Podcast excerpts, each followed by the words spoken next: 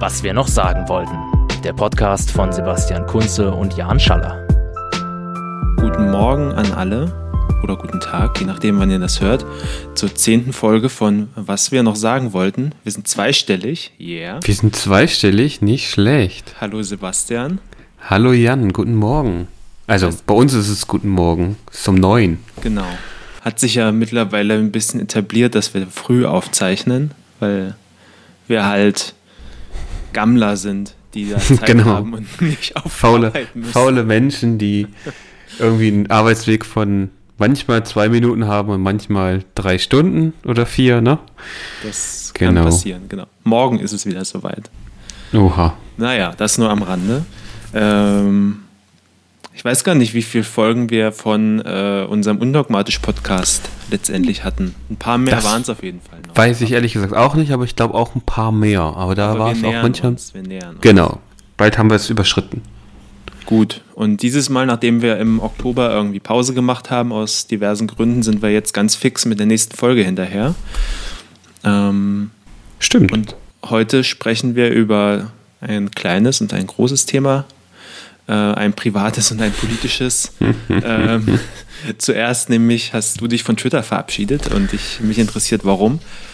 Und dann wollen wir mal die Debatte aufgreifen, die in den letzten Tagen unter dem ähm, Schlagwort Baseballschlägerjahre verhandelt wurde. Also rechte Alltagsgewalt, rechte Dominanz ähm, in den 90ern und frühen 2000ern und wie, ja, die, die Erfahrungen, die Leute damit gemacht haben. Genau, aber erstmal zu einem leichteren Thema. Twitter. Warum bist du Twitter. da nicht mehr? Das hat mich, ehrlich gesagt, hat es mich dann ganz schön genervt am Ende, Hm. weil ich, also, ich hatte Twitter, ich hatte da auch so Leute, die, denen ich gefolgt bin, die mir gefolgt sind und so weiter und dann habe ich aber immer wieder gemerkt, ich habe dann Ewigkeiten verbracht, durch diesen Feed zu scrollen und mir Sachen durchzulesen da habe ich mich geärgert. Manche habe ich natürlich auch gelacht und fand es irgendwie lustig und sowas.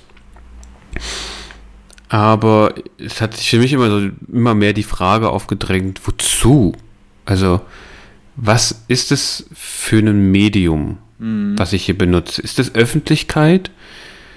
Also, weil das ist mir sozusagen bei Facebook in den Diskussionen um Facebook aufgefallen, dass dort immer wieder in meinen Augen irgendwie sich die, die, die Vorstellung herrscht, das sei Öffentlichkeit. Darüber lässt sich, ist, darüber lässt sich irgendeine Art von, es ist irgendwie von einem öffentlichen Raum, was er natürlich nicht ist. Es sind alles private Räume, in dem einfach nur mal wahnsinnig viele Menschen Zugang haben. Aber wenn Facebook sagt, kein Bock mehr, wir machen zu, ist es zu. Und also das, das waren so, das schwirrt, schwirrte da bei mir auch mit drin rum. Und äh, in dem Zug habe ich irgendwie das Gefühl gehabt, habe ich irgendwie Bock auf sowas. Also ich meine, ich lese mir dann freiwillig irgendwie Zeug durch, der mich nervt, der mich ärgert, ähm, der mir auch oft Zeit raubt. Weil selbst wenn ich total bewusst, ja, hier, hier nochmal ganz kurz das und das nachgucken und dann ist man trotzdem wieder weg. Das ist ja im Internet ja auch ganz oft so. Also vielleicht lag es daran, dass ich das irgendwie nicht vernünftig benutzen konnte. Kann sein. Ja. Ja, kann man, kann man mir vorhalten, das ist gut möglich. Aber ich habe den Sinn davon nicht mehr gesehen. Zu großartig. Und ja, Punkt. Erstmal soweit. Das ist ganz lustig, weil sich bei mir so eine, also ich kann das total nachvollziehen, alles, was du sagst, aber bei mir hat sich so in den letzten Wochen eine gegenteilige Entwicklung äh, abgespielt, dass ich es nämlich deutlich mehr nutze als davor. Hm, Ähm, okay. Ja, aber hm, wofür ist Twitter da? Was ist es? Ähm, meinem Gefühl nach ist es so ein bisschen, ähm, hm, also auf jeden Fall nicht also eine andere Teilöffentlichkeit als bei Facebook. Ähm, gefühlt ist bei Facebook oder ist bei Twitter eher Bildungsbürgertum und die, die sich dafür halten. Äh, sehr viele Journalistinnen und Journalisten. Ähm, so in, so, so, so in die Richtung so ein bisschen. Polizei und Regierung. Ja. Naja, ich, nee, ich weiß es eigentlich nicht. Eigentlich also, schwierig. du hast, also ich bin mir halt nicht sicher, ne? Da, also da mhm. kommt, ich glaube, bei Twitter kommt genau dasselbe rein mit diesen Blasen und, und Filtern, wie bei Facebook ja auch. Am Ende ist halt so die Frage, wie verdient, wie verdient Twitter Geld? Weil die machen das alle, auch Facebook nicht. Facebooks Kerngeschäft ist Werbung. Ja. So, natürlich verkaufen die dann unsere Daten, mhm. weil die machen damit Geld. Also das ist ihr Geschäft. Und das frage ich mich eben bei Twitter auch. Was ja, ist so, das ist eigentlich deren Geschäft. Ja, und ich bin zu faul, mir alles durchzulesen. Genau, und deswegen frage ich mich halt immer, ne, wie, wie sinnvoll ist das? Also ich meine, du weißt, da sind wir uns ja, glaube ich, einig, Kommentarspalten sollte man einfach mal zumachen. Und ich, mhm. bei mir persönlich war einfach oft der Eindruck, okay, dieses Twitter ist einfach eine endlose Kommentarspalte. Mhm. Mhm. Für Gedanken, für ja. Ausraster, für alles Mögliche. Und da ja, hatte ich irgendwie das Gefühl, brauche ich nicht. Zur Selbstprofilierung habe ich oft das Gefühl. Also ähm, es gibt ja irgendwie so das Phänomen der Twitter-Berühmtheiten, die äh, tatsächlich nur oder größtenteils wegen ihrer Twitter-Präsenz bekannt geworden sind oder zumindest okay. innerhalb der Twitter-Blase. Ähm, und dann gibt es noch so die, die Leute, die eben eigentlich aus dem, aus dem richtigen Leben bekannt sind und sich dann einen Twitter-Account angelegt haben. Ähm, und äh, also auf dieses diese Art, diesen Teil von Twitter kann ich total verzichten, hm. ähm, weil mir das auch nichts gibt. Und ähm, ja, also ich glaube, ich nutze es deswegen mittlerweile wieder mehr, weil ich mh, hm, tatsächlich meinen Umgang ein bisschen geändert habe. Ähm, schneller aufhöre, irgendwelche, was du meintest, ewigen Kommentarlisten oder Spalten mhm. zu äh, zu lesen ähm, und auch schneller wieder dabei bin, Leute zu entfolgen, wenn sie mir zu sehr auf die Nerven gehen. Ähm, und was auch ganz nützlich ist, sind äh, Listen, wo man einfach bestimmte Leute nach zu einem bestimmten Thema ähm, okay. anlegen kann und dann sozusagen hat man halt eine thematische Liste mit Leuten, die mhm. größtenteils über dieses eine Thema twittern und dann ähm, ist es ein bisschen informativer. Okay. Ja, vielleicht. Ja, also wie gesagt, ich habe das natürlich auch nicht vollkommen durchdrungen und irgendwie mhm. gut genutzt, aber irgendwie, das war bei Instagram genauso und ich merke auch mal, wenn ich mich mit Leuten unterhalte, dass ich WhatsApp anders nutze. Also für mich ist das einfach nur ein Messenger und mhm. ich gebe halt auch meine Telefonnummer nicht an jeden raus und irgendwie merke ich mal wieder, alle Leute sind in tausend Gruppen und das ist, wird einfach noch ganz anders genutzt. Äh, ich habe mich, mir drängte dann der, äh, die, mich beschlicht die Vermutung, ich bin wahrscheinlich einfach zu alt geworden im Kopf ja, dafür, äh, weil ich schätze irgendwie dann noch mal längere Dinge zu lesen, mhm. auch Dinge, die mich auch stören oder die, die nicht deren Meinung ich nicht teile. Mhm. So, also mir geht's, ich glaube, mir geht nicht sozusagen eine Meinungs- und Faktenvielfalt verloren, wenn ich Twitter nicht nutze. Mhm. Und äh, mich stört aber auch immer mehr, dass irgendwie Twitter, in, also in Zeitungsartikeln wird Twitter ganz oft herangezogen, um, sagen wir mal, Lesermeinungen mhm. abzubilden oder Meinungen von Leuten. Was sagt, ja. also die Leute, die Stadt, wer auch immer, wie das denn benannt wird, zur OB-Wahl. Und dann gehen da Journalisten auf Twitter und zitieren da ein bisschen was und dann ist gut. Und ich weiß nicht, ob das, also klar kann man machen, so, aber. Aber was wäre da jetzt der Unterschied für dich zu, du gehst auf die Straße und quatschst da mit äh, drei der Zufall. Es ist zufälliger. Aber ist das auf Twitter nicht auch? Naja, du hast ja selber gerade gesagt, das müsste man mal sich an, also da müsste man halt ne, Zahlen haben, das ist aber auch mein Eindruck, nur ganz bestimmte Leute sind auf Twitter unterwegs. Ja. Viele sehr junge Leute, Leute sind nicht mehr auf jeder muss irgendwann mal auf die Straße. Wenn ich mich vor einen, natürlich macht es einen Unterschied, ob ich mich jetzt vor äh, einen Rewe stelle oder vor, vor einen Penny oder vor einen Lidl. Ja, also da nee, sehe ich auch Unterschiede. Leute. Da hast du natürlich recht. So Problem tatsächlich. Na gut. Das wäre mir völlig egal, um ehrlich zu sein, okay. ob die da Twitter bemühen. Äh, zumal ähm, ist ja, naja, wir haben ja schon eine, wir beobachten ja schon eine Verschiebung davon, wie selbstverständlich das genutzt wird. Also mittlerweile benutzen US-amerikanische Präsidenten äh, Twitter als Kommunikationsmittel. Wir sehen, wie die Polizei das benutzt. Wir sehen, dass wie Behörden das benutzen. Ähm, da kann man natürlich, also es ist auch nochmal ein interessanter Punkt, finde ich, weil gerade ähm, bei der Polizei haben wir es ja schon öfter gesehen, dass da ähm, Behauptungen als Tatsachen hingestellt äh, wurden, was natürlich, ähm, aber was man prinzipiell mit einer Pressemitteilung auch tun könnte. Ähm, aber ich, da, also da sehen wir schon irgendwie so eine gestiegene ähm, Wichtigkeit oder eine Normalisierung des Mediums. Ja, und ich glaube, also nicht nur bei Twitter, wenn ich jetzt sozusagen grundsätzlich auf diese Social-Media-Kanäle gehe und mir auch zum Beispiel äh, Bundesregierungen oder andere Regierungen angucken, die das nutzen, mhm. ähm, dann ist die Tendenz offensichtlich so, eben nicht mehr mit Journalisten reden zu müssen, mhm. Um seine Position rüberzubringen, beziehungsweise aber auch kritische Nachfragen zu hören, sondern man macht halt direkt, ohne kritische Nachfragen, ohne irgendwie jemanden, der nochmal sich damit beschäftigt hat. Und ich habe das letztens irgendwo gelesen, ich weiß schon gar nicht mehr genau wo, da wurde dann sozusagen anhand der Interviews, die Angela Merkel gegeben hat, äh, mal geguckt, okay, es ist dieses Jahr wohl wieder sehr, sehr wenig im Vergleich zu den Jahren davor. Und dann halt auch die Frage, wem gibt sie Interviews zum, also das ist ja nur ein, ein Beispiel, aber wo, was man wohl grundsätzlich äh, feststellen kann, ist, dass alle Behörden die Tendenz haben, eben nicht mehr sozusagen die das System Journalismus zu benutzen, mhm. um Informationen zu verbreiten, sondern direkt und selber es zu verbreiten mhm. und damit auch in gewisser Weise die kritische ähm, Funktion des Journalismus auszuhebeln. Mhm. Ja, ich finde, aber das ist nochmal, das, das, das mal auf einer qualitativen Ebene anschauen, also rein. Ja, auch auf einer quantitativen Ebene. Ob das Nein, weil stimmt. also ich denke, es ist also wenn wenn es nur um ähm, Informationsvermittlung äh, geht, dann ist es eigentlich egal, auf welchem Kanal das passiert. Aber wenn die relevanten Fragen dazu trotzdem noch gestellt werden, ähm, dann sehe ich nicht so das Problem. Wenn das allerdings natürlich äh, weniger wird, dann wäre es ein Problem.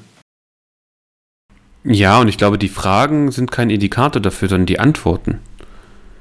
Also ich meine, und, und ja, wo wenn du auf der wie die die bist, dann wird da auch ein Haufen Stuss gelabert, ähm, auch wenn da ja, natürlich. Fragen gestellt werden. Aber ja, aber die Leute sind damit konfrontiert. Hm. Und das macht einen Unterschied, als wenn eine Behörde bei Twitter das einfach ignoriert. Und es sind ja auch in der Regel nicht die Entscheidungsträgerinnen, die diese äh, Accounts bespielen, lesen und so weiter. Also weißt du, das ist so. Das, ich glaube, für mich, für mich persönlich macht es eben schon einen Unterschied, ob ich zum Beispiel so ein Minister wie Scheuer im Bundestag steht und dort gefragt wird, sagen Sie mal, was ist das für ein Scheiß mit, die haben Verträge gemacht, die hätten sie nicht machen dürfen, eigentlich, ja. Ähm, es ist was anderes, als wenn, als wenn man das über Twitter an sein Ministerium schreibt, in meinen Augen. Ja. Aber es ist natürlich auch, ne, das ist schon, das ist jetzt nicht unbedingt der Grund, warum ich da nicht ja. bin, sondern eher, weil es mich irgendwie gestresst hat. Ja. Ähm, aber ich glaube, das gehört so ein bisschen, in meinen Augen, auch damit hinein, mhm. dass wir viele neue Dinge vielleicht auch manchmal zu unkritisch benutzen, weil sie halt ganz viel, ganz oft eben gut nutzbar sind. Facebook-Revolution, äh, wie man das so schön nannte. Ähm, Allerdings denke ich, dass wir da ja auch mittlerweile einen Schritt weiter sind, weil, also ich würde auf jeden Fall sagen, als es so also arabischer Frühling und so weiter, da wurde das da waren die Stimmen sehr leise, die das kritisch äh, betrachtet haben und sehr viel, oh, jetzt ähm, mit Twitter und Facebook werden wir alle demokratisiert.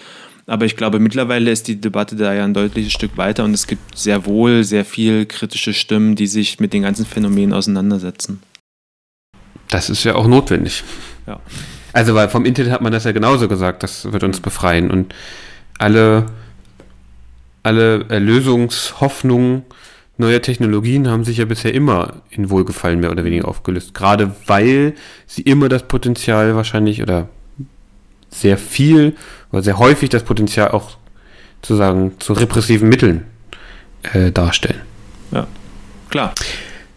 Das Werkzeug naja. kann immer so oder so benutzt werden. Genau, genau. Deswegen sollten wir halt da vorher drüber nachdenken, bevor wir es halt an jeden verteilen.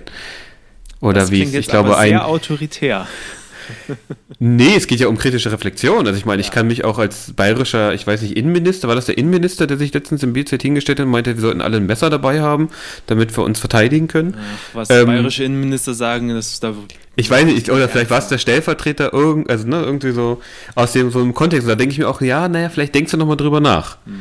So, was irgendwie vielleicht gerade nicht so schlau ist, ihm eine Waffe zu geben, zum Beispiel. Deswegen, es, sind, es ist ja, ne? Ist ja auch nur ein Werkzeug, Jan. Deswegen meine ich vorher drüber nachdenken, was man damit macht. Na gut. Wo wir gerade bei äh, Messern sind und so und Gewalt. Ähm, Im Freitag, der Freitag, ähm, erschien vor einigen Tagen, um genau zu sein, in der Ausgabe 41 2019, mhm. ähm, der Artikel Sie Keilrufe wiegten mich in den Schlaf von mhm. Hendrik Bolz. Der ist sonst eher bekannt als ähm, einer der zwei Rapper von Zugezogen Maskulin äh, und kommt aus dem Osten und hat in Leipzig geboren, 88, wie er hier selbst schreibt, und hat in dem Artikel darüber berichtet, wie ähm, Nazi-Gewalt in seiner Jugend und äh, Kindheit alltäglich war und wie es sozusagen alle, mh, mm, alle Bereiche des alltäglichen Lebens durchdrungen hat, weil es einfach völlig normal war, dass eben hm. Leute Nazis sind und auch Gewalt ausüben. Ähm, ich weiß nicht, ob ich hier gerade noch eine schöne Textpassage habe. Ähm, da sind einige gut drin, also es lohnt sich, den auf jeden Fall zu lesen. Weißt du, wo er aufgewachsen ist? In Leipzig. Ach, auch in Leipzig. Obwohl, nee, ich glaube, da stand irgendwas, dass sie in den irgendwo nach McPom umgezogen sind. Nach Stralsund, ah ja, genau. Oha. Stralsund, ja. Okay. Ähm, ja, und jedenfalls daraufhin entwickelte sich noch unter, äh, also der, der Journalist, der es dann aufgebracht hat, das ist ein Zeitjournalist, der auch irgendwie im, im Osten groß geworden ist in, der, in dem Zeitraum. Ich habe leider gerade seinen Namen vergessen. Ähm, der hat jedenfalls dann diesen Hashtag Baseballschlägerjahre geprägt und sozusagen seine Follower ähm, mal dazu aufgerufen, doch mal ihre Erfahrungen zu schildern.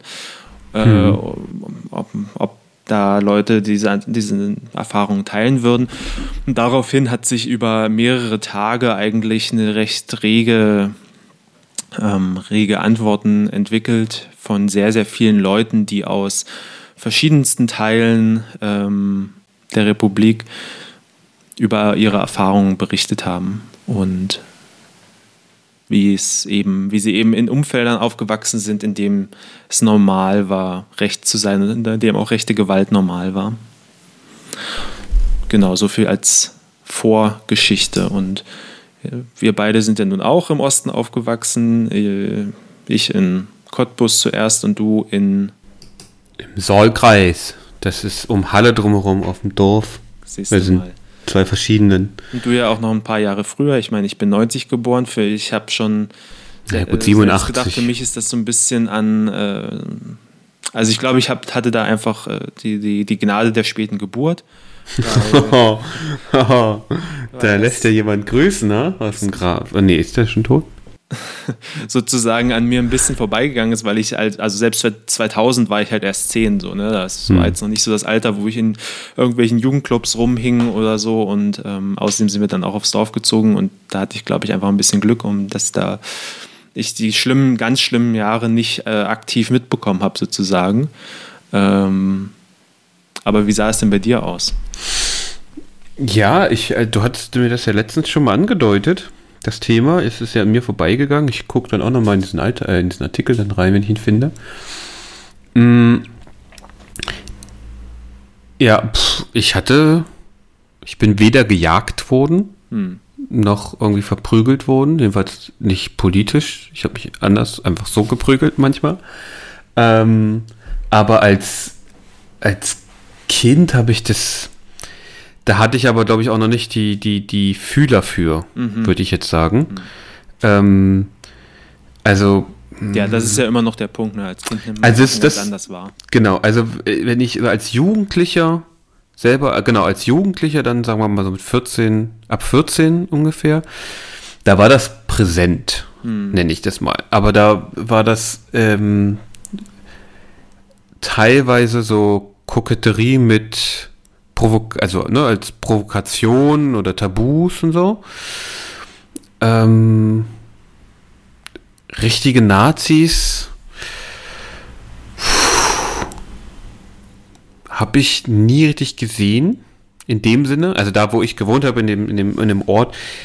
Also ich bin da auch mit einem Punks Not Dead T-Shirt rumgelaufen und einem ollen Parker und so. Also das, so bin ich früher rumgelaufen und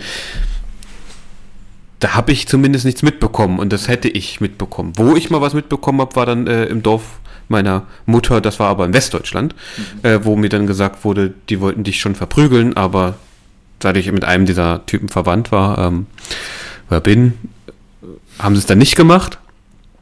Ähm, das ist sozusagen ein bisschen einerseits meine Erfahrung, was ja. ich ein bisschen absurd fand.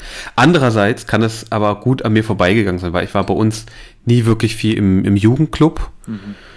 Ähm, ich habe dort dann FSJ gemacht, da hat man dann schon ein bisschen mehr mitbekommen und da sind dann, glaube ich, schon so Dinge gewesen, dass da eben Leute auch mal mit der Faust irgendwie die Tür kaputt geschlagen haben ja. oder den einbetonierten Pfosten rausgerissen haben. Mhm. Und das waren dann oft auch so die Leute, von denen man schon hörte, okay, dem, na, da musst du ein bisschen vorsichtig sein, das ist halt ein Nazi auch und so. Aber aktiv habe ich tatsächlich gar nicht selber so viel mhm. wahrgenommen. Also ne, als Kind glaube ich tatsächlich einfach blind für sowas. Als Jugendlicher lag das schon irgendwie in der Luft, aber ich kann mich nicht wirklich erinnern, dass es irgendwie Diskussion gab, ah, der ist Nazi oder so. Also ich habe es einmal miterlebt, da war, es gab, gab so ein Trio immer, die immer so zu dritt aufgetreten sind, so drei Freunde, und dann wollten sie mit dem einen irgendwie nichts mehr zu tun haben. Die Begründung war, der ist halt irgendwie ein Nazi. Aber das äh, wusste dann auch keiner. Und der war dann irgendwann auch gar nicht mehr auf der Schule und dann. Ja, immerhin ist es, äh, war es so rum und nicht, äh, wir wollen mit dem nichts zu tun haben, der ist kein Nazi. Ja, ja, klar. Ja, aber ähm, genau, also deswegen, das ist so.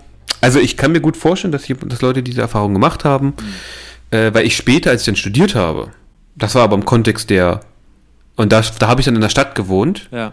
in Halle, da ähm, war ich halt auch auf Antinazis und Antinazi-Demos und so. Da habe ich das schon viel mehr mitbekommen, weil Halle eben nicht die größte Stadt ist und sich viel dann im, im Innenstadtbereich konzentriert, wenn man irgendwie in die Stadt geht. Ja. Und da läuft man den Le Leuten dann halt auch zwangsläufig. Ab, zwangsläufig, ab wann war das äh, ungefähr? Das war so aber erst ab 2007. Mm, okay. Irgendwann. Ne? Also das ist wirklich spät. Da habe ich dann irgendwann angefangen zu studieren. Deswegen, das ist, glaube ich, der Kelch ist, glaube ich, Gott sei Dank an mir vorbeigegangen. Ja. Ne. Also ich Und glaub, ich glaube, es ist vielleicht noch ein Unterschied. MacPom, hm. weiß ich nicht. Ich weiß nicht, ob es ein Unterschied ist. Sachsen-Anhalt, MacPom, ich meine heutzutage nicht mehr groß, aber hm. ich weiß ja. nicht, wie das bei dir war. Ja, ähnlich eigentlich. Also ich bin ja, wie gesagt, noch ein bisschen später geboren und ähm, mm, also ich glaube schon, dass es so nach allem, was ich so gelesen habe und gehört habe, dass es in Cottbus gerade äh, Anfang der 90er und in einigen Stadtteilen so, Sachsendorf und so, wo halt so die Hochhäuser stehen, dass es wirklich ziemlich übel gewesen sein muss. Äh, und auch Leute, die eben ähm, von so aussahen, dass sie von Nazis verprügelt worden wären, sind halt nicht mehr äh, Straßenbahn gefahren und so, weil ähm, man da halt in Gefahr ist. Mhm. Ähm, also von daher glaube ich, zu dem, was du meintest, so Unterschied von, von Bundesländern oder so, ich glaube, es ist eher ähm, sehr regional geprägt gewesen oder, Teil, oder Stadtteile, ähm, mhm. manchmal vielleicht auch bloß bestimmte äh, ja, Teile von, von Stadtteilen wiederum, wo es so eine, also ich glaube, es war sehr heterogen, einfach, ne, wer da gerade das, das Gewaltmonopol sozusagen hatte. ähm, Der Staat doch immer, oder? Wie bitte? Der Staat doch immer, oder? Ja, Anfang der 90er wahrscheinlich nicht unbedingt. Ähm, genau, so, also ich glaube, Cottbus war schon irgendwie ziemlich übel. Ähm, aber ja, ich war halt da irgendwie ein kleines Kind und habe das natürlich nicht so wahrgenommen. Ähm, mich würde es aber tatsächlich interessieren, wie ich mit dem heutigen Blick drauf schauen würde, wenn man, wenn ich sozusagen die Situation oder den Umgang äh, und das, das Straßenbild äh, mit meinem jetzigen Blick drauf, wie ich das bewerten würde. Das würde wahrscheinlich relativ erschreckend sein. Wahrscheinlich auch der Umgang auch ganz andere Sachen noch normal waren so, ne? Und ganz andere Sachen akzeptiert wurden. Ja, und ich glaube auch, also als, als Kind, ich hatte wenig Kontakt mit anderen Erwachsenen. Mhm. Und ich glaube, dass Kinder nehmen sowas ja auf, aber ich glaube, die, wenn die miteinander spielen, kommt es, also wir haben, weiß ich nicht, Räuber und Gendarm noch gespielt, mhm. ja, und da, also in solchen Spielen wäre vielleicht sowas mal vorgekommen, aber das kam es nicht, also nicht, dass ich mich erinnere, zumindest, und ich habe jetzt aber gerade darüber nachgedacht, das Beispiel von dem, von dem Musiker da gebracht hast und deine und meine Erfahrung. Ist es vielleicht auch so ein Stadt-Land-Ding? Also, dass es sozusagen in den Städten am Anfang, an den 90ern vielleicht tatsächlich sogar stärker sichtbar zumindest war? Nee, glaube ich, also nach dem, was ich so gelesen habe, glaube ich das eher nicht.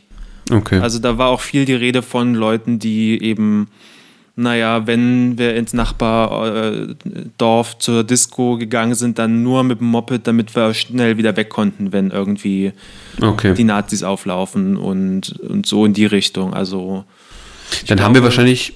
Ich glaube, auf dem, auf dem Dorf war es teilweise sogar noch schlimmer, weil es da an linker Gegenkultur gefehlt hat. Also ich meine, in einer Stadt wie Leipzig oder so hattest du wahrscheinlich auch Anfang 90er schon ähm, zumindest sowas wie, also ich habe keine Ahnung, ja. aber ich kann mir vorstellen, dass es auch da schon eine Antifa gab, die zumindest in gewissen Stadtteilen ähm, da ein Gegengewicht gebildet hat. Mhm.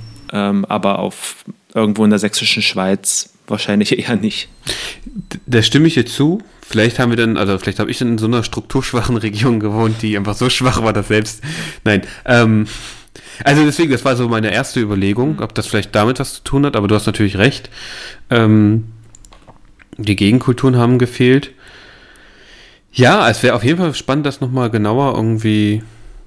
Oder vielleicht auch, was ich mir auch noch vorstellen könnte, ist, dass ähm, auf dem Dorf, wo es vielleicht einfach niemand gibt, der anders genug aussieht, um ihn zu verprügeln, fällt es dann natürlich auch nicht so auf, dass es irgendwie eine rechte Dominanz gibt, weißt du?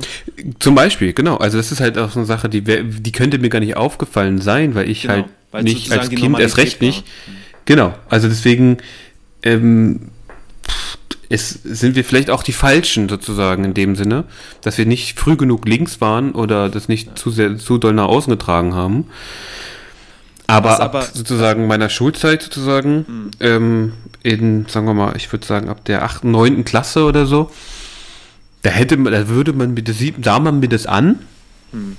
Ähm, da habe ich das auch nach außen getragen. Und trotzdem hat mich nie, kann ich mich, also ich bin nie verprügelt worden, gejagt worden, angepöbelt, glaube ich auch nicht. Ja. Also so, das ist halt so, naja, Deswegen ist es halt so, also mit schön für mich so, ne, aber klar, aber das ähm, widerspricht ja nicht anderen Erfahrungen. Genau. genau. Grundsätzlich erstmal zu sagen. Was ich aber natürlich schon erlebt habe, ist eine Normalisierung rechten, rechter Äußerungen und Gedankenguts und so und ähm, das oder einem nicht widersprechen und so, weil also in, als ich dann äh, mein Abitur habe ich ja in einer anderen Schule gemacht, als ich, wo ich begonnen habe, aber das war ja dann schon so 2008, 9 rum, so in dem mhm. 10. Also gar nicht so lange her. Aber auch da, äh, also wir hatten halt einen offenkundigen Nazi äh, in der Stufe, der das auch offen nach außen getragen hat, mit Kleidung, mit hm. Äußerungen, mit Verhalten und da kein Hehl draus gemacht hat. Ähm, aber der hat auch nie äh, auch nur das geringste Problem von Schulleitungen oder Lehrerinnen und Lehrern bekommen. Ähm, mhm. Auch bei solchen, der hat dann halt so eine, so eine äh, Scherze abgezogen, wie sich eben im Physikunterricht äh, mit einem Hitler, Hitlergruß melden. Ähm, und der Physiklehrer hat halt entweder es wirklich nicht wahrgenommen, was ich mir nicht vorstellen kann, oder so getan, als ob er es nicht wahrnimmt, äh, ist auf jeden Fall drüber hinweggegangen und hat, hat halt es nicht thematisiert weiter. Ja. Also sowas ist, ja, kenne ich halt schon zur Genüge. Nee, also das ist halt so, also im Unterricht, ich habe versucht mich zu erinnern, aber meine Erinnerung ist auch nicht so die beste. Kann ich mich nicht erinnern. Ich kann mich noch an so Sprüche auf dem Schulhof erinnern. Hm. Also, ne, ähm, geschmacklose äh, Witze, wo es sozusagen um, also alles mit so, mit so NS-Bezug und sowas. Ja. Das war vorhanden, aber von den Leuten, die das, die diese Witze gerissen haben, mich eingeschlossen, hatte, glaube ich, keiner, einen, also auf gar keinen Fall ein geschlossenes, mhm. irgendwie äh, rassistisches oder rechtsextremes Weltbild. Aber ich glaube, es ist natürlich ein Indikator dafür, dass solche Gedanken einfach nicht unbedingt absurd sind, sondern dass, das, ja. äh, dass es einerseits in der Luft lag. Ja, Punkt. Also ich glaube, dass, ähm, das, das doch, jetzt fällt mir wieder ein, was ich sagen wollte. Vielleicht ist es halt nur die Wahrnehmung, die sich verändert hat, aber ich hatte den Eindruck, dass es eher schlimmer geworden ist, nach den, deutlich nach den 2000ern. Mhm.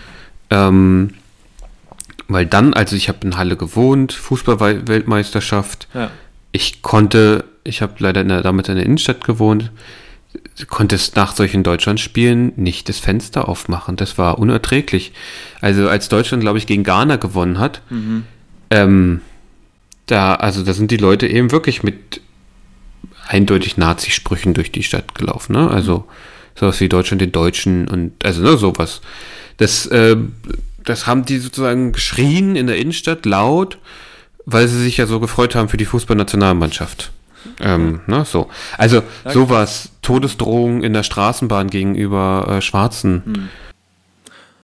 Auch, also weißt du, so, sowas habe aber erst deutlich, also jetzt erst in den letzten, weiß ich nicht, sagen wir mal von 2007 an konnte ich das mit, hm. habe ich das überhaupt mitbekommen, bis jetzt ungefähr. Und hier habe ich eher das Gefühl, dass es jetzt nochmal krasser geworden ist. Aber das ist halt auch nur so eine sehr beschränkte ja. Wahrnehmung. Deswegen weiß ich nicht. Also ich, ich weiß nicht mehr, was auf Dörfern es, los ist. Es gibt auf jeden Fall so eine gewisse Kontinuität. Definitiv. Äh, die sich halt äh, mal so und mal so äußert und mal mehr und mal weniger zum Vorschein kommt. Äh, aber also was sehr äh, klar ist, also offenkundig ist, dass es zum Glück nicht mehr so ist, dass ganze ähm, Stadtviertel von marodierenden Schlägernazis dominiert werden.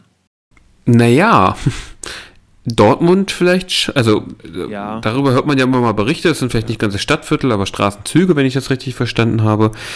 Also es gibt mhm. sie schon, ne? Und sie versuchen auch so präsent wie möglich zu sein. In Halle auch gibt es ein, gibt's ein Haus, äh, der, ich glaube, das ist vorrangig genutzt von AfD und identitärer Bewegung, wenn ich das nicht, wenn ich das richtig verstanden habe.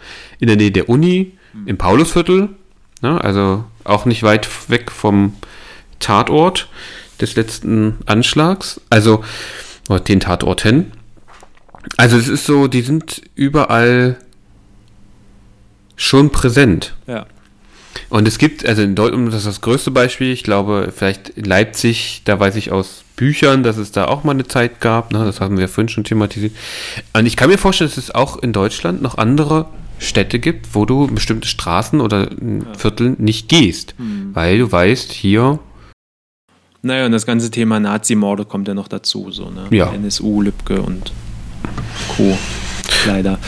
Ähm, aber trotzdem habe ich den Eindruck, dass wenn ich mir die Berichte sozusagen lese unter dem Hashtag, dass es das in der Form so krass nicht mehr gibt, im Moment zumindest, glücklicherweise. Ähm, was aber jetzt nicht in keiner Weise irgendwie hm. ähm, repräsentativ ist. Repräsentativ ist oder Entwarnung sein soll oder so, weil wir ja sehen, wie es auf anderen Ebenen dafür schlimmer ist, vielleicht genau. oder sichtbarer oder wie auch immer man das nennen möchte. Ne? Also das eine Nazi-Partei im Bundestag ist halt auch hart. Ja, sehr hart. Ja. Ich habe gerade noch überlegt, ob ich noch eine positive Note zum Abschluss finde, aber das ist heute nicht heute so. Heute nicht mehr. Heute nicht mehr, glaube ich. Muss auch okay sein. Man muss das auch, man muss auch mal ein schlechtes Gefühl aushalten können. Ja, das tun wir jetzt. Wir entschuldigen uns dafür, dass alle, die jetzt bisher mitgehört haben, sich denken, ihr Arschlöcher. Genau. Aber das ist okay.